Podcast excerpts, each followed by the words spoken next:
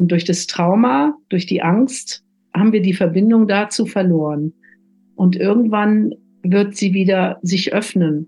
Ich bringe da auch gerne das Beispiel, also von zum Beispiel, wenn ich eine Eichel in die Hand nehme, dann ist in dieser kleinen Eichel das ganze Wissen über, wie wird dieser Baum sein, wenn er wachsen kann. Und so ähnlich, glaube ich, gibt es das auch für die Menschheit, eine Art von Kerninformation, eine Herzinformation der Menschheit, die in sich die ganze heile Information trägt. Und die Frage, finden wir dazu den Zugang oder nicht, ist für mich eigentlich gerade so die existenzielle hm. Frage. Hallo meine Freunde und willkommen zurück zu einer weiteren Podcast-Episode von Human Elevation, dem Ort, an dem wir tiefgründige Gespräche führen und uns inspirieren lassen, um unser menschliches Potenzial zu entfalten. Mein Name ist Patrick Reise und ich bin dein Gastgeber. Als Bewusstseinslehrer und Experte für echte Transformation begleite ich Menschen auf ihrem Weg zu einer tieferen Verbundenheit, Sinnhaftigkeit und Lebensfreude. Und heute mit dabei ist Sabine Lichtenfels. Sabine ist Friedensforscherin und Mitgründerin des Heilungsbiotops Tamera in Portugal. Ihre lebenslange Forschung konzentriert sich auf die Fragen, wie wir dezentrale, autarke Friedensmodelle aufbauen können, wie wir innere und äußere Feindbilder überwinden und wie wir die Konditionierungen, die zu globalen Kriegsstruktur beitragen, hinter uns lassen können. Sabine studierte prähistorische Friedenskultur und zeigt, dass wir heute immer noch von diesen Jahrtausende alten Friedensweisheiten lernen können. In dieser Episode tauchen wir in Sabine Lichtenfels umfangreiche Arbeit ein, die von internationaler Friedensarbeit bis zur spirituellen Forschung reicht. Sie ist eine Botschafterin für die Perspektive des Weltfriedens und wurde sogar für den Friedensnobelpreis nominiert. Und heute? Heute ist sie hier. Wir beschäftigen uns mit der Frage, ist eine Welt ohne Krieg wirklich möglich? Und natürlich über vieles, vieles mehr. Ich freue mich, Sie bei uns begrüßen zu dürfen und ich sage herzlich willkommen bei Human Elevation Sabine Lichtenfels. Hallo. Schön, dass du, schön, dass du da bist. Hm, du hast mir gerade vorhin gesagt, du bist in Portugal. Mhm. Äh, bist aber sonst viel, viel unterwegs. Wo, wo warst du in den letzten Tagen, Wochen unterwegs? Und erzähl mir mal ein bisschen über Portugal, dort wo du jetzt gerade bist. Mhm. Was machst, was machst du so? Wie geht's dir? Ja. Mhm. Also ich komme im Nahfeld aus einem Zehn-Tages-Seminar, was wir hier hatten in Portugal, im Alentejo. Und wir hatten ein Seminar zum Thema äh, auf die Stimme der Erde hören und äh, urgeschichtliches Friedenswissen ähm, Europas, äh, sich damit wieder zu verbinden und ein Kraftfeld aufzubauen, wo wir in die Lage kommen, überhaupt zu verstehen, wer wir hier auf dieser Erde sind und wie wir in Kontakt kommen mit dem Friedenswissen, was aus meiner Sicht äh, im Erdkörper wie gespeichert ist und an das wir uns erinnern können. Und deine zweite Frage, Portugal. Wir sind hier ähm, auf einem Gelände, wir haben hier 140 Hektar Land etwa. Ähm, die Gründer dieses Projektes, die meisten von uns kamen aus Deutschland. Und wir haben, sind hier angetreten mit einer Friedensvision, äh, Aufbruch zur neuen Kultur. Wie können wir, was heißt eigentlich Friede? Und wie können wir diesen Planeten Erde bewohnen auf eine Weise, dass wir in Kooperation mit allen Wesen eine Matrix aktivieren, die Frieden überhaupt ermöglicht. Das ist jetzt in kürzester Form, wie ich es beschreiben würde. Mhm. Wow, okay. Ja, ich würde gerne ein bisschen mehr erfahren über diesen Platz, den du ja aufgebaut hast mit mhm. Dieter Dom. Mhm. Ja, ich finde es sehr spannend. Erstmal würde mich die Geschichte interessieren. Also, wie kam es überhaupt dazu, so einen Platz aufzubauen? Und dann würde ich natürlich gerne auch in die einzelnen Themen reingehen. Frieden hast du angesprochen, Friedenswissen finde ich sehr spannend. Ist ja auch, ähm, ist immer aktuell, aber ich glaube, gerade auch mit dem Krieg in Europa hier der jetzt wieder vor unserer Haustür steht, ist es, glaube ich, nochmal für viele Leute präsenter geworden. Oh, okay, ja, ähm, Frieden ist nicht unbedingt selbstverständlich. Ja, muss man auch dafür was machen. Und da würde ich gerne ein bisschen mit dir darüber sprechen, ja, wenn du magst.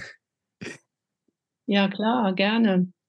Also das ist natürlich eine lange Geschichte. Ich weiß nicht, wie weit ich ausholen kann. Ja, nicht zu lange, einfach so, wie es für dich passt, ja, wie es für dich stimmig ist, sodass wir, die, die jetzt noch nie was von dir gehört haben oder von Tamera, all die Zuhörer, Zuhörerinnen, dass wir da so ein bisschen ein Gefühl, ein Gespür von, von mhm. euch bekommen. Ich habe äh, Dieter Doom 1978 kennengelernt. Da war ich gerade mal so 23 Jahre alt. Und der war damals sehr bekannt in der Studentenbewegung. Der hat äh, das Buch geschrieben, Angst im Kapitalismus, der Mensch ist anders. Und er war damals auf der Suche nach Menschen, die mit ihm gemeinsam eine Art von freier Universität gründen für die Frage, für die Grundlagen einer gewaltfreien Kultur. So könnte ich es zusammenfassen.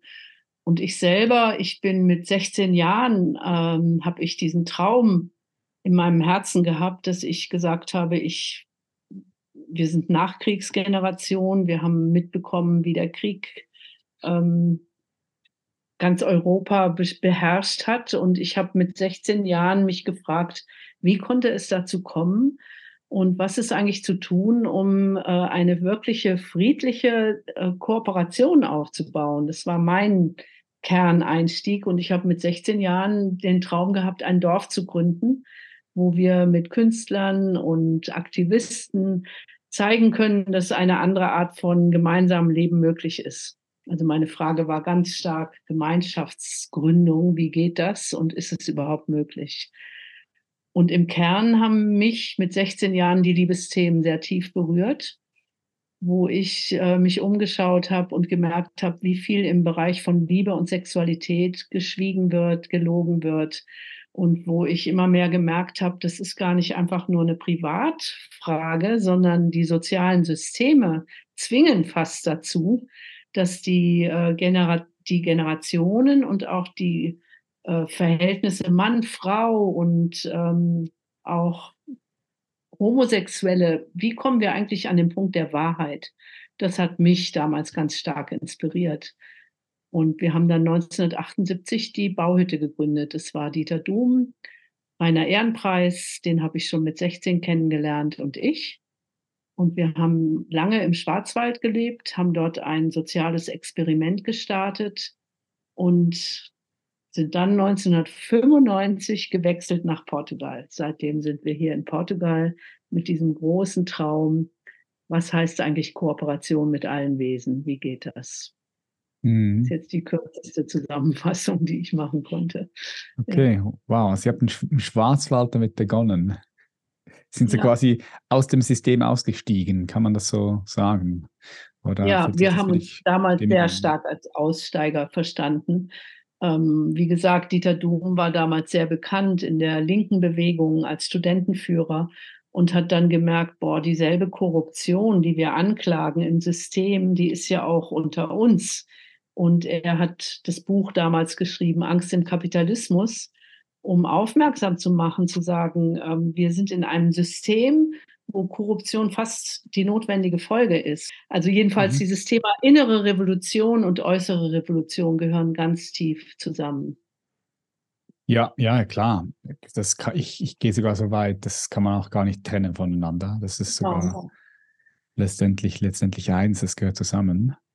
Ja. Und wie können wir uns das vorstellen in, Tam, in Tamera? Also wie viele Leute seid ihr da und was, was macht ihr da so? Oder so wie Außenstehende, okay, ich stelle mir so vor, okay, da ist eine Gruppe von Menschen jetzt in Tamera, die machen ihr eigenes System, könnte man sagen, aus, aus, ausgestiegen aus dem System hier, sind autonom wahrscheinlich auch, ja, ist dezentral. Was hm. passiert dort? Was macht ihr dort? Wie viele Leute seid ihr? Also erstens mal, wir sind noch nicht voll autonom und auch der Begriff der Autonomie, ja, das ist ja nicht geschlossene Systeme schaffen, sondern wie schaffen wir eigentlich die Möglichkeit äh, eines Netzwerkes von Gemeinschaftssystemen, die miteinander eine neue Ethik finden. So würde ich es heute eigentlich definieren. Und wir sind damals tatsächlich, ich habe 1900, äh, ich glaube 86, das Wandernde Wüstencamp gegründet. Und das war diese Idee, dass wir an irgendeinen Ort gehen, wo wir mit nichts anfangen und aus diesem Nichts einen neuen Kulturkristall schaffen. So haben wir es damals noch genannt. Heute sind wir hier etwa 180 Menschen mit Kindern und äh, wir leben hier in Gemeinschaft und das Thema Gemeinschaft ist zentral. Also was heißt eigentlich Gemeinschaftsbildung in Transparenz, in Vertrauen und Kommunikation? Und parallel haben wir verschiedene Bereiche aufgebaut, also die Kooperation mit der Natur, eine neue Ökologie. Wir arbeiten sehr viel mit dem Thema Wasser. Wir haben bewusst ein südliches, äh, eine südliche Landschaft ausgesucht, nicht ganz Wüste, aber Halbwüste. Und wie können wir eigentlich wirklich mit äh, Wassergeneration aufbauen? Wie geht das? Wie können wir eine Technologie aufbauen, die in Kooperation mit der Erde ist und nicht die Erde ausbeutet? Mhm. Wie schaffen wir ein Schulsystem? Das waren so unsere Kernfragen, mit denen wir angetreten sind. Und wie entsteht Wahrheit im Bereich von Liebe und Sexualität? Das waren so, das waren für uns die Grundpfeiler für den Aufbau einer neuen Kultur als Notwendigkeit um zu verstehen, wie ist Friede eigentlich machbar? Ist es überhaupt machbar oder ist es eine Illusion? So würde ich sagen. Und wir sind im Moment einerseits ein Forschungsprojekt, wo wir in diesen Bereichen immer weiter forschen.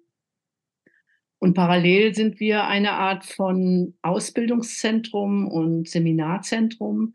Also wir haben im Sommer Gästesaison, wo Menschen hierher kommen können, die verschiedenen Aspekte kennenlernen können. Und wir haben auch eine Art von internationalem Netzwerk äh, gebildet, wo wir viel vor allem mit Krisenbereichen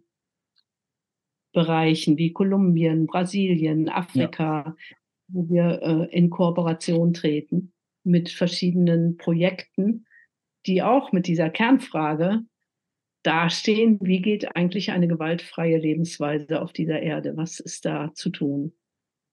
Mhm. Das habe ich gesehen, dass ihr diese Projekte habt, Friedensprojekte in Kolumbien unter anderem. Was, mhm. was, wie, was, macht ihr, was macht ihr dort genau? Wie geht ihr dort vor? Was ist euer, euer, euer Vorgehen? Ja, das ist ähm, eine sehr intime eigene Geschichte. Wir hatten hier einmal als Gast in einer ähm, Konferenz eine, die Gloria Guatas, die war damals Bürgermeisterin von San José de Apartado und die hat uns beschrieben, wie dort äh, sie die Leichen morgens von der Straße aufhebt, um die Kinder zu beschützen, dass sie das alles nicht sehen. Und hat uns von einer Bauerngemeinschaft erzählt. Das ist die Friedensgemeinschaft San José de Apartado, die gewaltfreien Widerstand leisten, um das Land zu schützen. Damals war ja die Korruption in Kolumbien enorm, ist sie immer noch. Mhm. Und wir haben dann damals gesagt, wir übernehmen eine Art von Patenschaft für die Kinder. Und dann wurde einer der Anführer umgebracht. Und das hat bei uns bewirkt, dass wir gesagt haben, wir möchten noch tiefer in die Kooperation eintreten und sind dort hingereist und haben dann über die vielen Jahre Pilgerschaften organisiert, eine Universidad de Resistencia, wo die Bauern und Menschen von uns zusammengekommen sind mit dieser Frage, ähm, wie kann man sich eigentlich wirklich schützen vor der Gewalt? Hm. Also die Bauern dort, die haben alle ihre Waffen niedergelegt. Es gibt fast niemanden in der Familie, der nicht durch Gewalt äh, entweder Angehörige oder auch durch Folter verloren hat.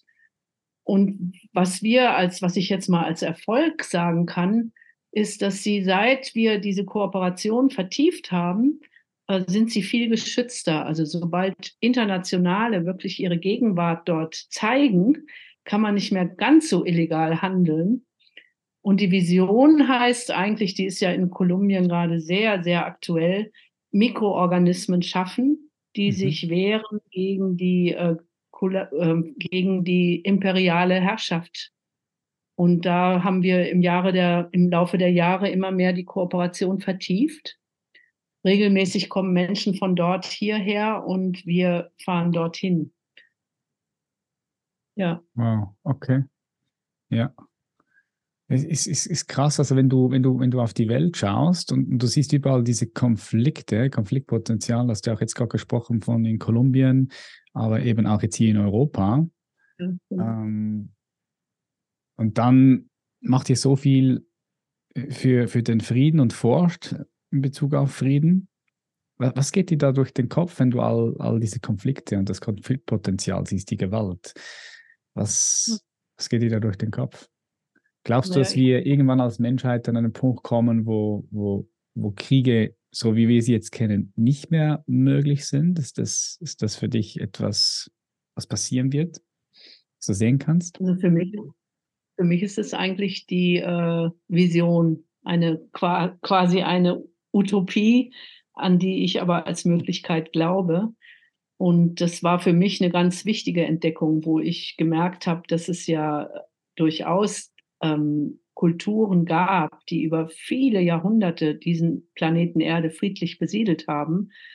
Und dass es eben irgendwann diese hm, Patriarchalisierung eingesetzt hat, auch das ganze Herrschaftssystem eingesetzt hat, wodurch äh, das Prinzip der Dominanz entdeckt wurde und der, dass man äh, Herrschaftssysteme aufbaut, ja.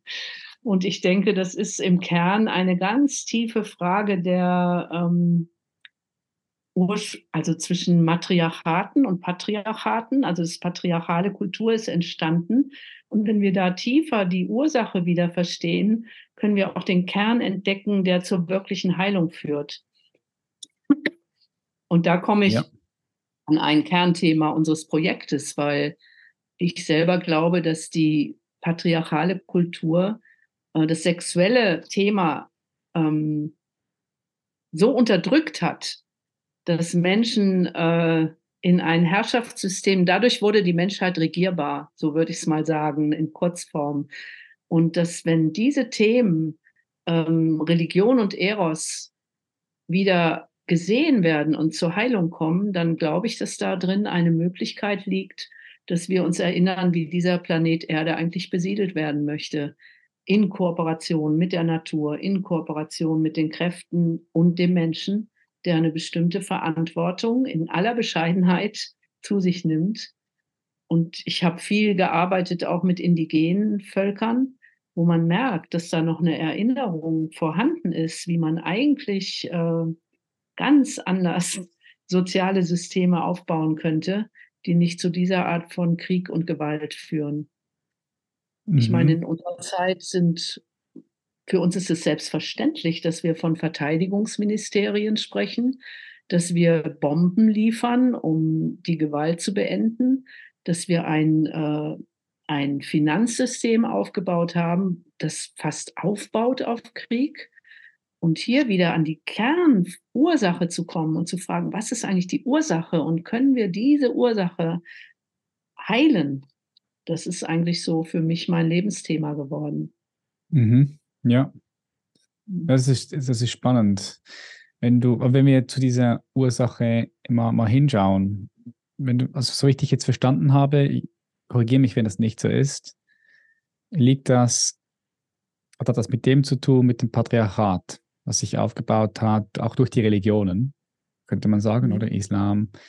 Hatte gerade heute äh, Seiran Attas auch hier, Ad Atesh, mhm.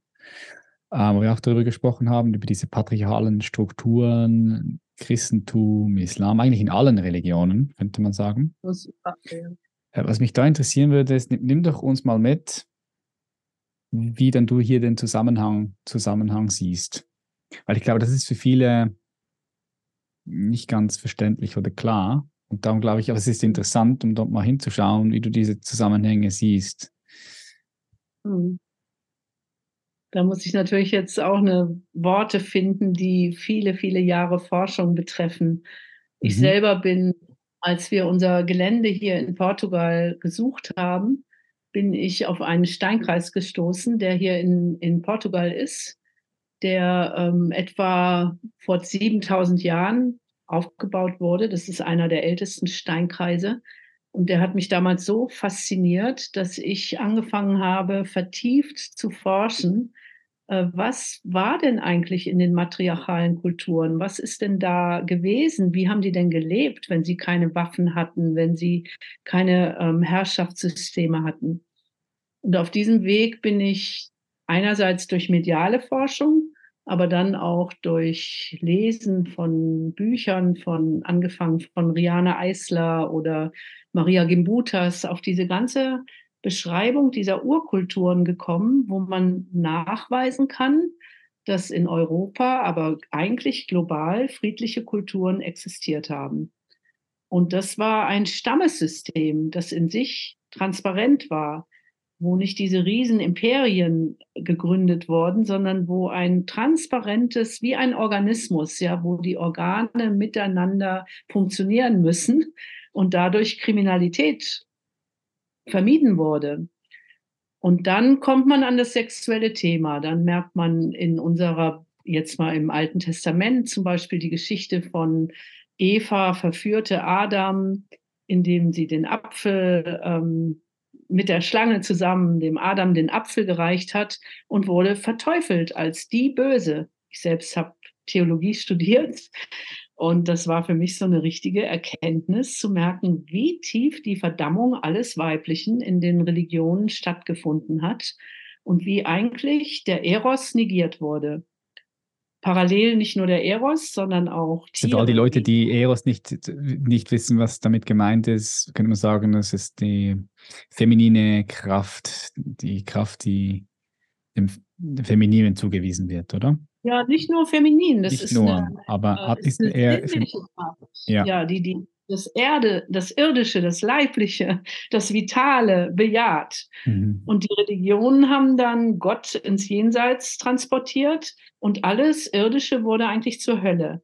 Mhm. Und alles Weibliche wurde zur Hölle.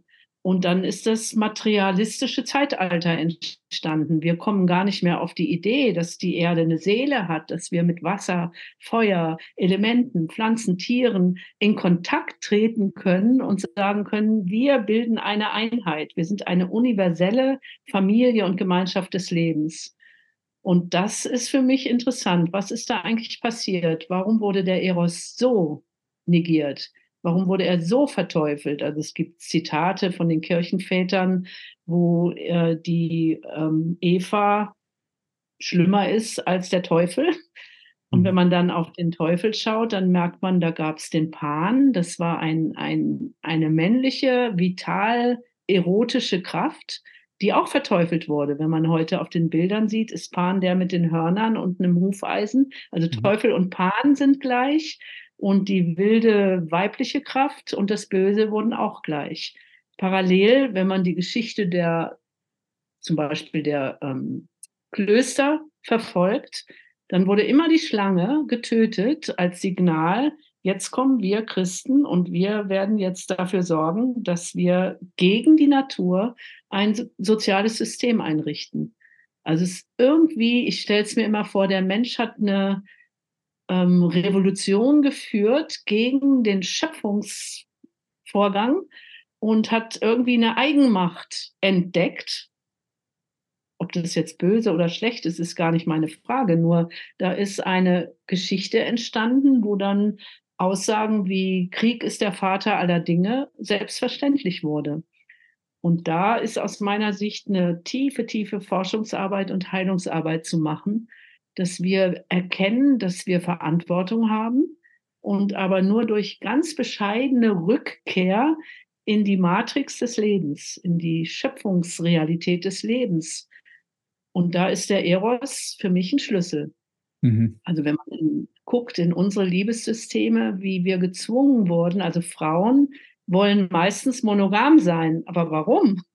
Weil sie verteufelt wurden, weil sie verhext wurden, weil sie, es war so schlimm, was Frauen, wenn sie ihrer wirklichen Natur entsprechend gelebt haben, durchlitten haben an Folter, an und jetzt Systeme aufzubauen, wo man wirklich wieder die Wahrheit findet im Bereich des Eros, das ist ein Jahrhundertwerk, würde ich sagen. Und das braucht Schutz und äh, ja, Schutz und tiefe Begleitung. Mhm. Ja, ja. Bei Männern. Das, ja. Äh, ich sehe, ich sehe, dass dieses ähm, Ungleichgewicht vom Eros Logos oder man könnte sagen vom femininen, maskulinen, dass das, dass das natürlich ein Ungleichgewicht äh, gegeben hat und dass das auch zu vielen Herausforderungen geführt hat heutzutage. Das kann ich, das kann ich alles sehen. Das macht alles auch für mich Sinn. Das ist unüber, un, un, ähm, wie sagt man, unübersehbar, ja, würde ich jetzt mal sagen, wenn man sich ein bisschen damit beschäftigt. Hm, du sprichst von matriarchalen Strukturen, also von, Gese oder von Gesellschaften, wo die, die waren frauendominiert. Oder, oder wie, wie, würdest du, wie würdest du mhm. matriarchale Gesellschaften beschreiben? Das waren Gesellschaften, die ja schon frauendominiert waren. Kann man das so, so sagen? Also ich würde mal sagen, der Begriff Dominanz, den gab es so noch nicht. Aber es war eine Gesellschaft, wo die ähm, Mutterqualität im Zentrum stand. Ja. Und wo, ähm, also es gibt ja immer noch Kulturen. Ich habe zum Beispiel die ähm, Todas in Indien besucht. Die, das ist kein matriarchaler Stamm mehr, aber im Prinzip kann man da die Linien noch nachforschen. Und für die ist es selbstverständlich, dass äh, eine Muttergottheit existiert und wo sie sagen, Pflanzen haben eine Seele, mit denen können wir kommunizieren, Berge, äh, Tiere, also wo es selbstverständlich ist, die töten auch keine Tiere.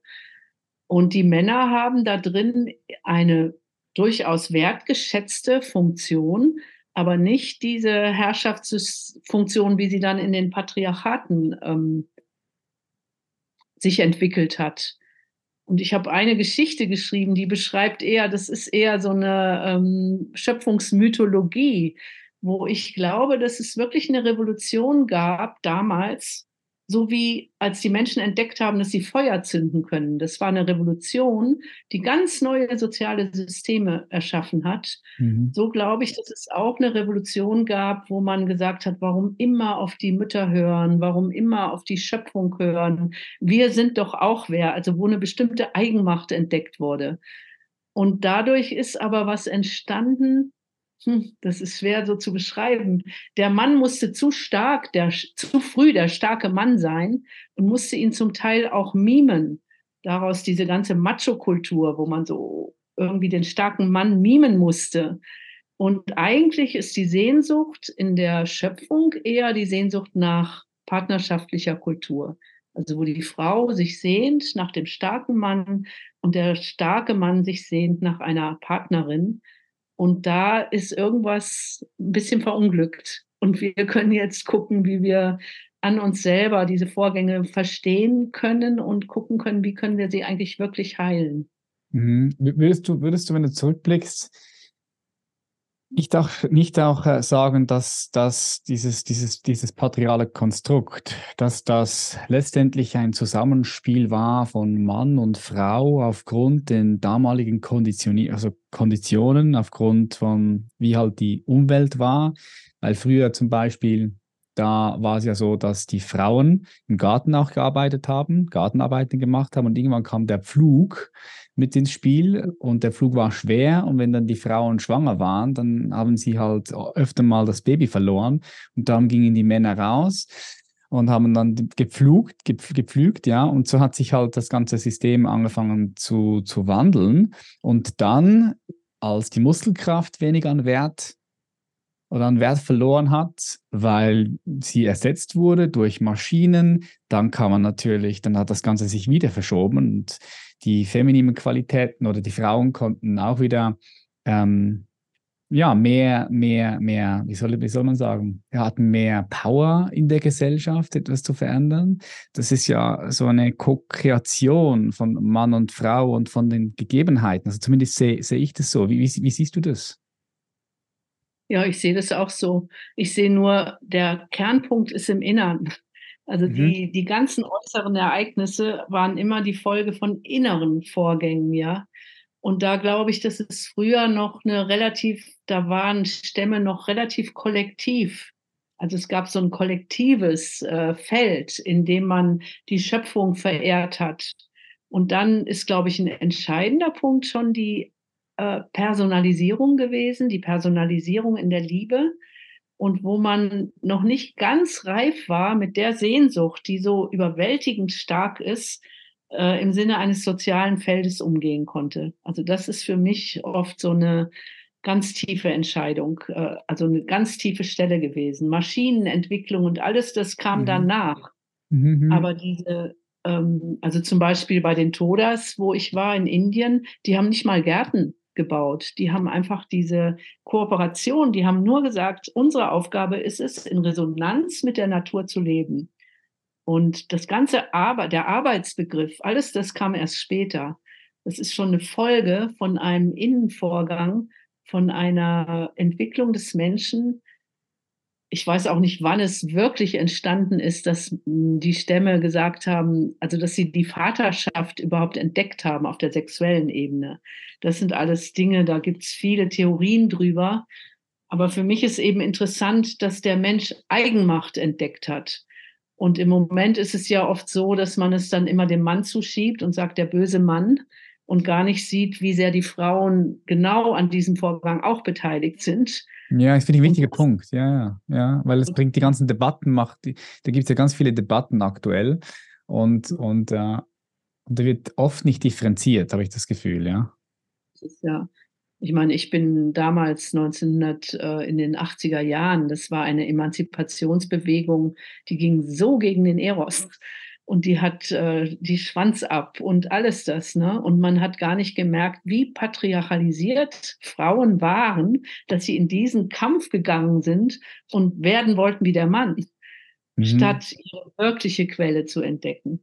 Und was ähnliches denke ich auch bei Männern, also diese wirkliche Quelle wieder zu entdecken und da ist für mich die tiefste ungelöste Thematik, dass wir nicht mehr den heiligen Stellenwert der Sexualität erkennen und anerkennen. Es gab Kulturen, da wurde das äh, anerkannt, aber sehr wenige. Okay. Und ich sage oft, wir haben mit dem Eros dasselbe gemacht wie mit den Flüssen. Also wir haben ihn versucht, in Kanäle zu zwängen, und das, was wir mit dem Wasser machen, wo man nicht erkennt, wie sehr wir gegen die Gesetze des freien Flows agieren und was ist in so einem System Verbindlichkeit, Zuverlässigkeit, Treue und Freiheit. Und das kann man meiner Meinung nach, kann man da was entdecken in der Gesetzmäßigkeit des Universums selbst, wie die Kräfte sich selbst organisierend in Balance führen werden oder möchten. Mhm. Lass uns eintauchen in, in, in dieses ähm, sexuelle Thema, weil du sagst ja, das hängt auch stark mit dem zusammen und mit, mit Eros. Mhm. Ähm, wie geht ihr da in Tamera vor, um Eros zu heilen oder respektive um, um Sexualität wieder, wieder zu heilen? Mhm. Um wieder frei fließen zu lassen? Oder ja, auch anders gefragt, woran erkennst du, dass es auch nicht frei fließt? Also, dass, dass wir vielleicht auch schauen, okay, wo, wo ist denn die in deinen Augen die Störung? Und, und was macht ihr? Was macht ihr dagegen? Ja, wie ist die, die Störung ersichtlich, spürbar, erlebbar bei jedem zu Hause hier in unseren Systemen? Und was macht ihr in, Tamera, um das wieder zu heilen? Hm. Ich meine, das ist natürlich auch eine, eine lange, lange Entwicklung. Aber in zusammengefasst würde ich sagen, dass wir suchen nach Systemen, wo wir sagen, die Liebe hat eigentlich eine Ethik in sich selbst und die wiederzufinden, die wirklich zu entdecken. Und dann kommt man darauf, dass zum Beispiel fast alle Menschen unter Verlustangst leiden. Und dann merkt man, na ja, in dem System, wo wir aufgewachsen sind, ist das normal. Also wenn ich an Liz Taylor denke, damals Vorbild und wie sie auf der Bühne sagt, wenn er fremd geht, bringe ich ihn um, dann ist ja klar, dann denkt man, okay, Liebesbeweis heißt, ähm, ich bin eifersüchtig. Und alleine diese Sachen ne, zu merken, wow, Eifersucht, ich kenne fast keinen Menschen, der nicht von der Eifersucht geplagt wird. Und jeder denkt, es ist ein persönliches Versagen oder was Persönliches. Und auf einmal entdeckt man, nee, das sind die Systeme, die dazu führen. Und so ist in Tamera eigentlich das Hauptthema, wie schaffen wir diese Vertrauenssysteme? Wo äh, Monogamie, äh, wo zölibatäres Leben, wo äh, partnerschaftliches Leben, Homosexualität, Transsexualität, wo das alles verschiedene Ausdrucksformen sind, die ihre Würdigung bekommen, und wo man sich aber daran erinnert, dass eigentlich alles Leben, ich kenne keine Ausnahme, auch nicht die Jungfrau Maria, aus Eros entstanden ist. Ja, was ist da so verteufelt worden und warum? Und dafür wirklich Systeme aufzubauen. Ich sage zum Beispiel gerne, du kannst nur treu sein, wenn du auch andere lieben darfst. Aber dieses Thema so anzugehen, dass es eben nicht Angst, nicht Wut, nicht Misstrauen erzeugt, wie müssen die Systeme geregelt sein? Und ich meine, wir haben in den ersten Jahren sind wir eigentlich mehr aus dieser politischen Freiheitsbewegung, Kommune 1, was es da alles gab. Und haben dann gedacht, in drei Jahren haben wir es, wir bleiben uns treu, drei Jahre, wir probieren alles miteinander aus. Und das war toll, das war eine echte, wichtige Aufbruchszeit. Und jetzt merkt man aber, es gibt ja auch in der Gesellschaft inzwischen so viele Strömungen, wo der Eros sich freier ausdrücken kann. Aber aus meiner Sicht haben wir keine Gesellschaftssysteme, die äh, das auffangen. Also man Werbung, alles lebt vom Eros, Coca-Cola, Camel, mhm. alles lebt vom Eros. Aber wo sind die Systeme, wo diese Freiheit wirklich auch gelebt werden kann, mhm. wo Wahrheit in der Liebe möglich wird? Ich kenne so viele Beziehungen, die gescheitert sind, weil er heimlich fremd ging, weil er es nicht mitteilen konnte. Und dann kommt die Trennung. Aber wie schafft man Gefäße, wo man es wahrheitsgemäß mitteilen kann? Also was kann ich als Frau denn tun, dass mein Geliebter nicht so eine Angst hat vor mir als Frau und der Bratpfanne, die kommt, wenn er sagt, ja stimmt, ich war äh, angezogen von ihr. Mhm. Ich meine selber, ich lebe jetzt seit eigentlich seit 1980 in Partnerschaft mit dem Mitge Mitbegründer Dieter Doom. Und für mich war das ein Erlebnis. Ich kam aus gescheiterter Ehe ich war gar nicht auf der Suche nach einer neuen Zweierbeziehung. Und dadurch habe ich einen Mann kennengelernt, wie er empfindet. Ja, wir sind durch die Supermärkte gegangen und er hat mir erzählt, was er erlebt, wenn er eine bestimmte Brust sieht oder eine bestimmte Form eines Hinterns, was das auslöst. Mhm. Und da Wahrheitsverhältnisse zu schaffen, das ist die Arbeit, an der wir sind. Und wir haben inzwischen, es gibt einen Frauenrat in Tamera, Frauensolidarität ist großes Thema. Ähm, wir legen sehr, sehr viel Wert auf Transparenz. Also wie kommt man dahin, dass man auch manchmal künstlerisch seine Innenvorgänge ausdrücken kann? Wie, also wir haben am Anfang Foren geschaffen, wo man zum Beispiel seine Eifersucht einfach mal auf die Bühne gebracht hat, mhm. ohne sie zu verurteilen, ja. Und dann merkt man, ach so, das verheimlichen wir immer voreinander. Ne? Mhm. Und einer meiner Sätze, die ich daraus immer mitnehme, heißt, sehen ist lieben. Also ab da, wo du einen Menschen wirklich siehst, entsteht Vertrauen. Und so heißt eigentlich die Grundherausforderung, wie schaffen wir eine Kultur des Vertrauens? Und die Herausforderungen sind nicht zu klein, würde ich sagen. Ja, ja. ja. Ich finde es ganz wichtig, was du angesprochen hast mit der Transparenz. Also für sich ja auch sehr erstmal transparent zu werden. Das ist ja auch der, äh, erste, der erste Schritt, dass, dass du selbst für dich transparent wirst, dass du erkennen kannst, was, was ist denn da alles so in dir los, in deiner inneren Landkarte. Und dass du das aber auch in Gemeinschaft mit dem Partner, Partnerin, in der Gemeinschaft, so wie ihr sie habt, das auch dann nach außen trägst, also transparent kommunizierst. Und ich finde das ganz schön, was du gesagt hast, das schafft ja, das schafft ja dann auch erst Vertrauen ein Raum, wo, ja, sich, genau. wo Sicherheit da ist, also wo Menschen sich sicher fühlen und ähm, wo Menschen ja. sich dann begegnen können. Und äh, ja, dann dort, dann dort durch, durch das wieder die Sexualität dann auch befreit werden kann, natürlich. Klar, das ist ja dann die logische Konsequenz davon, dass die Sexualität dann frei sich entfalten kann. So wie dass jeder für sich für, für, für, für richtig hält. Sexuell klar ist auch für sich, oder? Sexuelle Klarheit ist auch ganz wichtig. Dass du klar Wahrheit, bist, was willst du Wahrheit. überhaupt? Ja, Wahrheit, ja. ja. Anteilnahme, ne? weil oft, ähm, also wir projizieren ja am Anfang so aufeinander und bis da wirklich die Begegnung von Zentrum zu Zentrum stattfindet, da muss man ja eben, was du sagst, erstmal Zeuge sein von den eigenen Innenvorgängen man kommt ohne Traumaarbeit nicht ran an das Mhm. Thema. Also jeder merkt, irgendwo gibt es ein Trauma, was man oft versucht zu vermeiden, wie so ein Tuberkel. Wenn, wenn da einer drankommt, dann gehe ich in Verteidigung, ja. Und das ist äh, die Arbeit, die menschliche Arbeit. Und ich glaube inzwischen, dass das, ähm, wenn das an ersten Orten wirklich ganz durchgearbeitet wird, dass man merkt, es geht tatsächlich, eine neue Kultur ist möglich, dann hat es auch eine heilende Wirkung. Aber diejenigen, die da rangehen, die müssen sich bewusst sein, dass das nicht einfach mal so ein Honeymoon ist. Also ich kenne so viele ähm, Bewegungen, die dann irgendwie, was weiß ich, dann irgendwie alle, alle Türe aufmachen. Ich weiß gerade die, die Namen nicht dieser Bewegungen. Da geht man dann voll in, den, in die Erfahrung des Eros und danach kommt so viel Trennung, so viel Schmerz, so viel Liebeskummer. Und wie schaffen wir die Systeme, wo dieses Vertrauen wirklich möglich wird? Ich habe mit dem mit Dieter Dom zusammen jetzt vor einigen Jahren das Buch geschrieben und sie erkannten sich. Mhm. Im Hebräischen ist ja das Wort sich erkennen und Sexualität dasselbe Wort. Und da haben wir versucht, in diese ganzen Vorgänge so reinzuleuchten. Ne? Was machen Partnerschaften durch? Wie kommt man in die wirkliche Treue?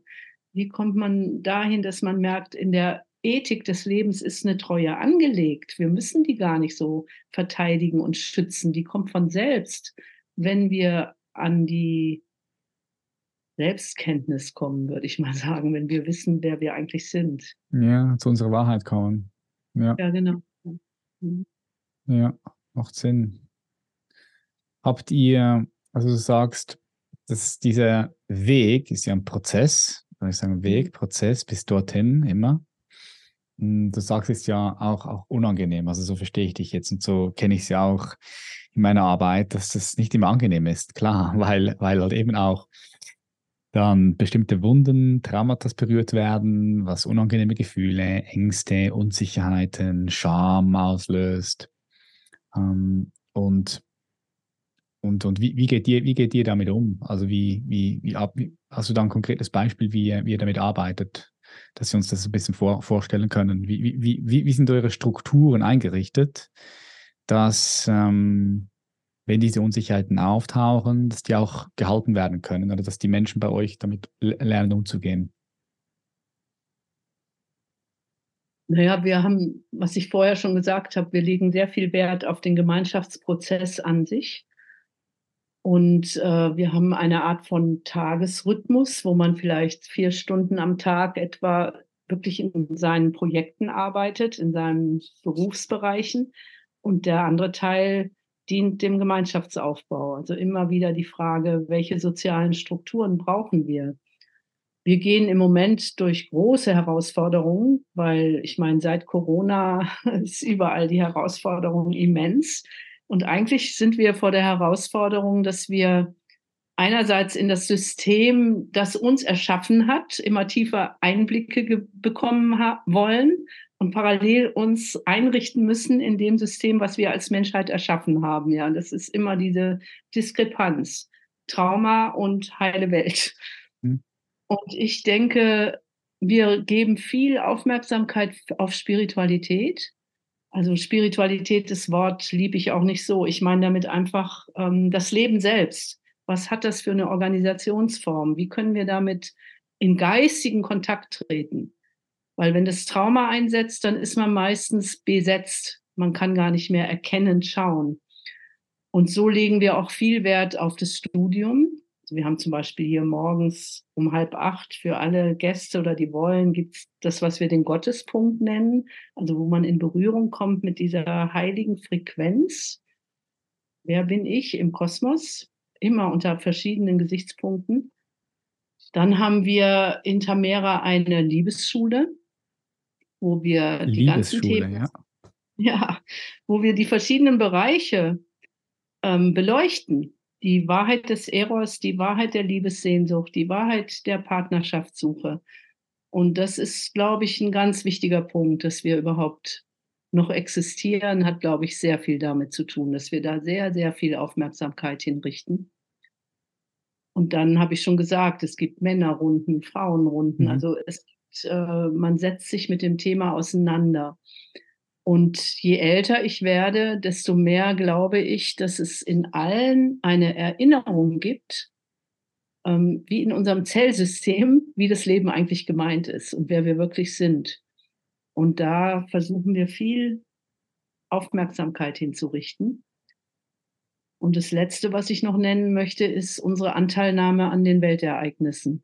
Also, dass man wirklich weiß, wir leben auf einem Planeten Erde und wir nehmen Anteil am Schicksal dieser Erde. Und was kann unser Beitrag sein?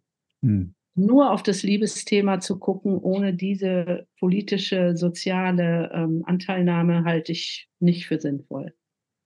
Ja, und ist ja alles miteinander verbunden. Ich denke, die zwei ja. Genau. Dinge, die du am Schluss gesagt hast, Sabine, die finde ich sehr spannend. Also das Erinnern, Zurückerinnern, wer wir wirklich sind. Da hat ja auch schon Platon davon gesprochen, sich mhm. dieses Erinnern. Ich und, und gleichzeitig dann auch dieses An Anteil nehmen, dass wir versuchen zu erkennen, dann vielleicht im besten Fall wirklich auch erkennen, dass wir natürlich alle in einem Boot sitzen da auf der Welt, oder? Und ähm, dass wenn ich zum Beispiel jetzt in einem Haus wohne mit drei Wohnungen und sagen wir, das ist ein geschlossenes System und ich wohne ganz zu oberst und mir geht es gut und die anderen Nachbarn unter mir, die hungern, ja, dann früher oder später werde ich auch ein Problem haben. Klar, oder? Das ist ja, das ist ja unumgänglich, dass wenn meine beiden Nachbarn und dann muss überleben kämpfen und hungern und ich oben in der Loftwohnung alles habe, dann irgendwann klopft es an die Tür. Das ist dann klar, dann, oder? Dass wir das anfangen auch so zu erkennen und uns da auch mhm. dafür öffnen können, ähm, ja, zu, zu fühlen, was auf der Welt und in anderen Gesellschaften und in anderen Menschen passiert, aber das muss ja auch, das ist ja auch ein, ein Entwicklungsschritt bis dorthin. Das passiert ja immer wieder nicht so geboren, sage ich mal, sondern das ist so ein Entwicklungsschritt bis dorthin. Dass man ja, sich auch dafür öffnen kann und will. Ja. Also ich empfinde das ein bisschen so, dass wenn ich jetzt mir überlege, seit 1978 waren wir immer bei diesem Thema, wo man gesagt hat, wieso leben wir in einer Gesellschaft, die so ihr Herz verschließt vor dem, was in der Welt geschieht. Und dann kann man sagen, es gibt in unserer westlichen Kultur so eine Art von unbewussten Schuldgefühl, also mal bei Deutschen ganz stark, aber ich glaube, das kann man auch allgemein auf Europa ein bisschen übertragen, wo diese Tätergeschichte einem so im Nacken sitzt, wo man immer was schützen will und gar nicht diese ganz natürliche Anteilnahme hat. Also ich war jetzt zum Beispiel vor einiger Zeit in Brasilien, habe da in einer Gruppe, mit denen wir auch seit längerem kooperieren, in einem Slum mitgelebt. Also wo die Menschen in größter Armut leben. Die konnten gar nicht in die Corona-Türen schließen. Die, das ging gar nicht, ja. Und da ist eine Anteilnahme und eine Lebendigkeit, eine Vitalität. Und da glaube ich, dass wir uns lange, lange, lange jetzt mal global gesehen geschützt haben und jetzt merkt man, oh, es klopft auch an unserer Haustür. Mhm. Und wenn man da jetzt nicht der Angst folgt und aus der Angst sich noch mehr schützen will, sondern auf einmal merkt, das Leben selbst hat Antworten auf alle diese Fragen, ja, da kommt man noch mal in eine ganz andere Vertrauensmatrix. Und da habe ich das Gefühl, dass wir menschheitlich in so einem Prozess stehen, dass viel immer mehr Menschen wirklich aufwachen und merken, es gibt eine heilige Matrix. Ist auch ein Begriff, ne? aber es gibt eine Lebensquelle, mit der man in Verbindung treten kann und wo wir die Antworten wie von innen erhalten und auch das Wissen in uns tragen. Und das ist wie so ein Aufwachprozess, so erlebe ich das. Mhm. Ja, das Wort heilige Matrix, das, was du ja hier benutzt, was, was würdest du würdest du das beschreiben? Ist das das Göttliche für dich, das göttliche Immanente, was durch mhm. alles, in allem fließt, innen und außen? Was ist die heilige Matrix für dich? Mhm. Ich habe gesehen, du hast ja noch einen Online-Kurs dazu, unter anderem. Genau. Es gibt einen Online-Kurs dazu, es gibt auch ein Buch dazu, was Dieter Doom geschrieben hat, die heilige Matrix. Und aus meiner Sicht ist das sowas wie eine Grundmatrix des Lebens, die seit Urzeiten besteht, also die die Sonne aufgehen lässt, den Mond aufgehen lässt, die die Rhythmen äh, prägt, also eine feste Rhythmik im Leben selbst und auch die Spontanität in sich birgt. Es gibt ein Grundmuster, das äh, alles Leben in sich hat, also auch der, der Gencode zum Beispiel. Ne? Da ist eine Grundbasis, die ist in allem Leben gleich. Und wenn wir uns an diese Matrix wieder anschließen, dann ist da drin das ganze Wissen für unsere Zukunft eigentlich angelegt. Und durch das Trauma, durch die Angst, haben wir die Verbindung dazu verloren. Und irgendwann wird sie wieder sich öffnen. Ich bringe da auch gerne das Beispiel, also von zum Beispiel, wenn ich eine Eichel in die Hand nehme, dann ist in dieser kleinen Eichel das ganze Wissen über, wie wird dieser Baum sein, wenn er wachsen kann. Und so ähnlich, glaube ich, gibt es das auch für die Menschheit, eine Art von Kerninformation, eine Herzinformation der Menschheit, die in sich die ganze heile Information trägt. Und die Frage, finden wir dazu den Zugang oder nicht, ist für mich eigentlich gerade so die existenzielle hm. Frage. Ja, also ich erlebe das auch so, dass es das gibt und diesen Zugang. Äh, ich finde es immer spannend, wie wir so verschiedene Wörter halt benutzen, ne? um, ja, um das, was nicht in Worte zu beschreiben ist, halt irgendwie benennen zu können. Ähm, aber so wie du mir jetzt die heilige Matrix erklärst, macht das soweit für mich Sinn. Da kann ich jetzt darunter was verstehen und, und erlebt es auch so, dass es das gibt, diesen Zugang. Also rein, rein rational gesehen kann man, wenn man sich ein bisschen mit Evolution beschäftigt, ganzheitlich, integral, dann macht es ja auch irgendwo Sinn, dass das das gibt. Ja, eben wie du sagst, mit der mit der Eichel ist ein schönes Beispiel und dem Eichenbaum, der da drin schon existiert, alles ist schon drin, ist omnipräsent, ist omnipotent. Und dann aber, dass man eben einen Zugang in sich selbst zu dieser Matrix, so wie du sie, so wie du sie nennst, auch finden kann. Das mhm. ähm, ist ganz wichtig, dass wir das machen als, als Individuum, einzelnen Menschen, aber auch in Gesellschaft natürlich, also so im Kollektiv wie auch im, im Individuellen, äh, sehe ich auch ja, als sehr, genau. sehr wichtig für unsere Weiterentwicklung. Also ich, ich sage sogar, dass wenn der Mensch weiter leben will, so wie wir ihn jetzt kennen, dann ist das sogar für mich unumgänglich. Also das, das, wir kommen gar nicht dort drum herum. Glaube ich ja. ja. Also im Moment stehen wir mitten in der Apokalypse, würde ich sagen. Ne? Das, also die alten Systeme brechen zusammen, mhm. die Machtsysteme. Und jetzt ist die Frage, kriegen wir diese Wiederverbindung? Und was du sagst, Individuum, ich komme immer mehr auf das holistische Weltbild. Also, dass jeder Mensch eigentlich ein Holon ist. Mhm. Dass ich jetzt hier sprechen kann, das hat mit den Galaxien zu tun. Ohne das gäbe es mich gar nicht. Und was bin denn ich? Also jeder etwas spirituell suchende Mensch weiß, dass es da eine Konditionierung gibt, die sagt, ja, ich bin deutsch, ich bin 1954 geboren und, und, und. Und dahinter ist was viel, viel, viel Größeres, ja. Und da, ich meine, jetzt christlich gesprochen, würde man sagen, das Himmelreich Gottes ist inwendig in euch. Und ich, es ist tatsächlich das geöffnete Herz, was uns führt. Und ich glaube auch nicht an irgendeinen Gott hinter den Dingen, sondern es ist wie eine Tätigkeit, es ist eine ständige Wandlung, es ist nichts ist beständiger als der, die Wandlung. Aber hinter dieser Wandlung ist eine Zeugeninstanz. Auch das ist so spannend zu merken, dass da immer etwas ist, was das alles sieht. Und eben nur im Trauma vergessen wir das oft. Ne? Dann identifizieren wir uns mit etwas, was wir gar nicht sind. Mhm. Und das ist halt der Prozess, der Evolutionsprozess, würde ich sagen, in dem wir stehen. Mhm. Ja, ja, du hast das Wort Holon reingebracht. Vielleicht für all die Leute, die nicht wissen, was das ist. Ein Holon ist ein ganzes Teil. Also ein in sich geschlossenes Teil, was aber auch wiederum Teil eines weiteren Teils ist.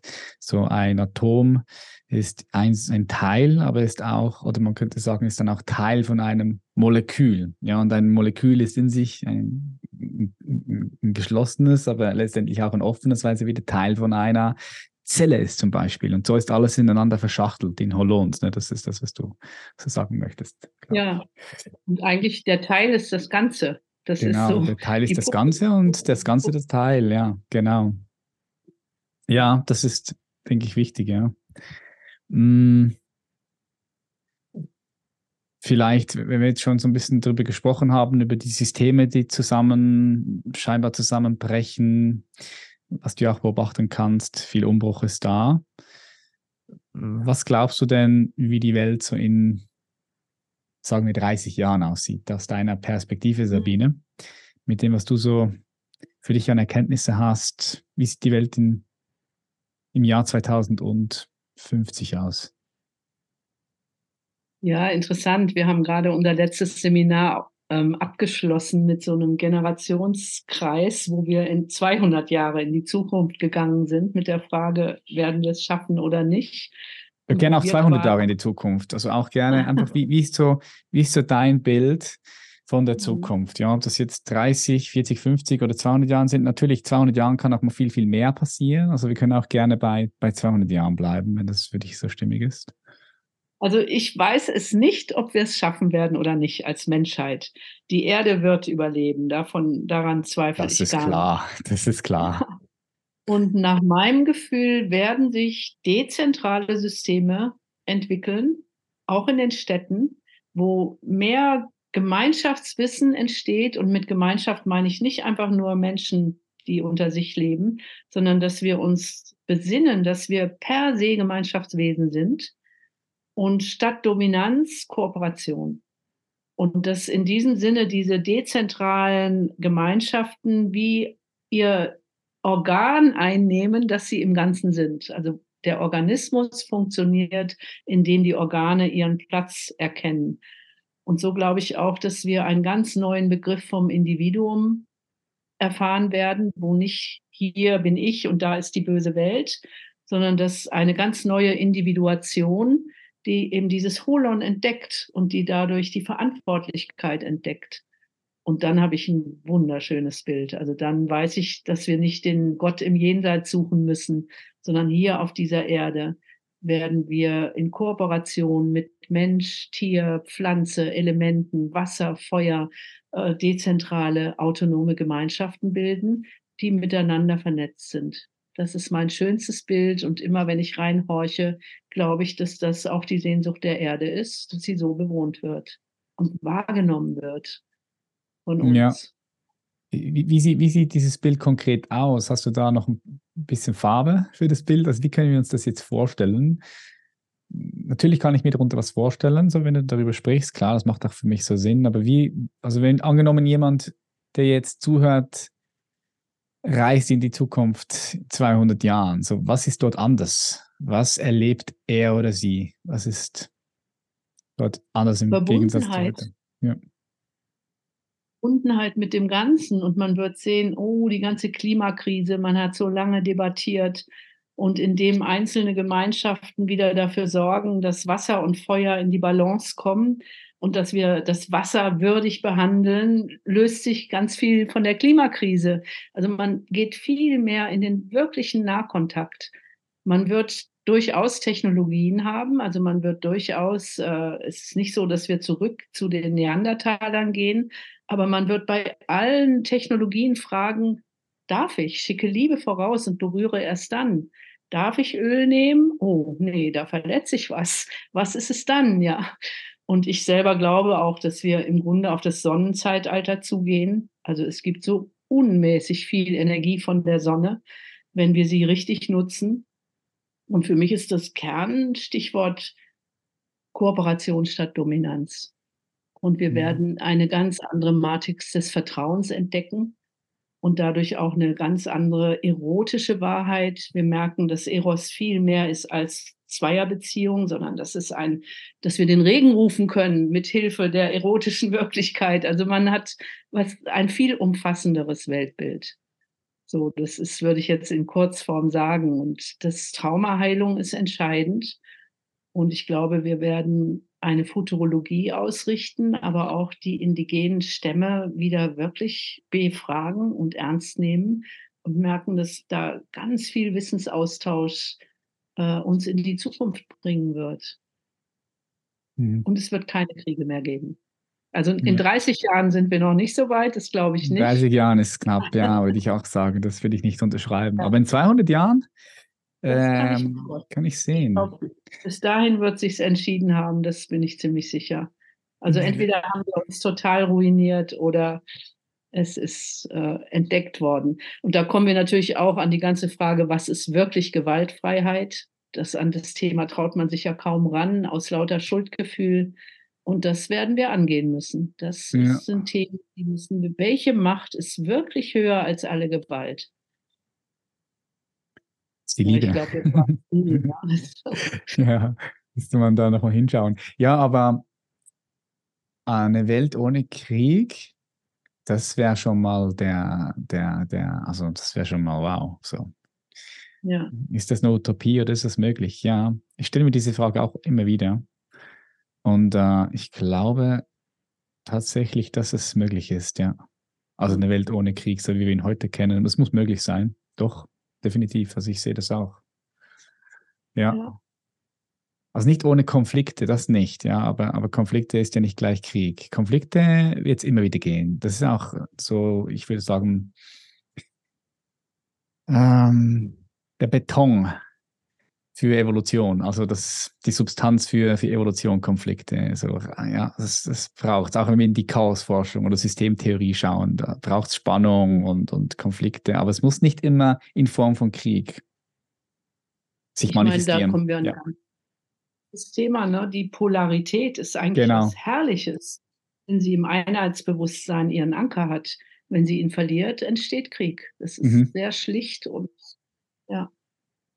Ja, genau. Gut, aber ja, ich glaube, ja. Ja, das, ich, ich würde es gerne so, so, stehen lassen. Das ist ein schönes Bild. So in 200 Jahren kein Krieg mehr und mehr Kooperation, mehr, ähm, ja, dass das alles so organisiert ist. Liebe. Das finde ich schon schön. Und ähm, glaube, wir brauchen auch, wir brauchen auch Bilder von einer Zukunft, in der wir Bock drauf, also wo wir Bock drauf haben, das zu realisieren. Du, es gibt ja so viele Bilder, die nicht schön sind von der Zukunft, wo viele Leute glauben, ah, die Zukunft, da will ich eigentlich gar nicht hin. Aber die Zukunft muss doch ein Ort sein, wo, wo wir sagen, hey geil, da freuen wir uns drauf und da machen wir auch proaktiv etwas jetzt hier in der Gegenwart, um diese Zukunft dann hier in die Gegenwart wieder zu bringen. Und ich glaube, diese Bilder sind ganz wichtig, ja. Wo ist es? Welches Abenteuer ist spannender als der Krieg? Also bei unseren Elterngenerationen war der Krieg oder auch in der Ukraine. Ne? Es ist, viele denken, das ist jetzt mein Einsatz. Und wenn man gar kein Bild hat für das Leben, wie es aussieht in Gemeinschaft, vital, lebendig, mächtig, dann ist es ja klar, dann investiert man diese ganzen überschüssigen Energien in den Krieg. Und wie das wirklich funktioniert, das ist das Abenteuer unserer Zeit. Also, weil wir stellen uns Frieden immer so seicht vor, so harmonisch und alles nett und freundlich. Aber man, Konflikte, Kraft, das will da rein. Ja, wichtiger Punkt. Ja, Wildheit gehört da rein. Ja. Ja, ganz wichtig. Frieden ist nicht nur Frieda Eierkuchen, wie gesagt. Ähm, ja, ganz wichtiger Punkt, dass das auch Platz hat und dass es notwendig ja. ist in den Polaritäten, die du angesprochen hast. Ja, ganz schön. Für all die Leute, die jetzt mehr von dir noch wissen wollen, Sabine, oder von euch, von Tamera, wo können die Leute dich finden? Also es gibt eine Webseite, das wirst du wahrscheinlich irgendwo bekannt machen. Werde ich ne? verlinken, www. ja, unten in die Show Notes packen. Eine Aber sagst du noch mal kurz www. www.tamera.org. Ja. Und dann gibt es eine zu mir, www www.sabine-lichtenfels.com. Und dann gibt es eben Bücher, Online-Kurse, das findet man dann alles auf der Webseite. Und mhm. wir haben natürlich, sind wir auch besuchbar. Immer ab Frühjahr sind wir besuchbar und es gibt auch ein Programm, wo man uns besuchen kann. Okay, ja toll. Vielen herzlichen Dank für die Zeit und für äh, dein Hiersein, Sabine. Ich wünsche dir weiterhin viel Erfolg, viel Freude und wir sind verbunden. Vielen Dankeschön. Dank. Danke dir auch. Dankeschön. Mhm. Tschüss. Gut. Bye, bye. Ciao, Sabine. Bye, bye. Das war's auch schon wieder. Wahrscheinlich hast du schon mitbekommen, dass wir einen kostenlosen Online-Workshop am Laufen haben, wie du aus eingefahrenen Mustern ausbrichst und ein Leben voller Selbstbestimmung und Sinnhaftigkeit und Freude führst. Verabschiede dich von Orientierungslosigkeit, Antriebslosigkeit und Fremdbestimmung. Diesen kostenlosen Online-Workshop findest du auf www.patrickreiser.com. Da kannst du dich anmelden und hast dann die Möglichkeit auf einen eineinhalbstündigen Content, der dich wirklich stärkt. Du erfährst dort, wie du mehr Klarheit in deinem Leben findest und fokussiert an deinen Träumen arbeitest. Du lernst dort deine inneren Blockaden zu überwinden, dich von den Erwartungen anderen zu lösen und deine Ideen endlich umzusetzen und du lernst, wie du in fünf Phasen ein sinnerfülltes Leben voller Freude aufbaust und dein wahres Potenzial ausschöpfst, ohne dabei auszubrennen. Melde dich noch heute an auf www.patrickreise.com und dann den kostenlosen Online-Workshop anklicken und dann sehen wir uns vielleicht schon bald im Online-Workshop. Ich freue mich darauf und ich freue mich auch auf die nächste Episode. Schön, dass du hier dabei bist. Nicht vergessen, diesen Podcast zu abonnieren falls du das noch nicht gemacht hast, sodass du keinen wertvollen Content mehr verpasst. Bis zum nächsten Mal, mach's gut, dein Patrick, bye bye.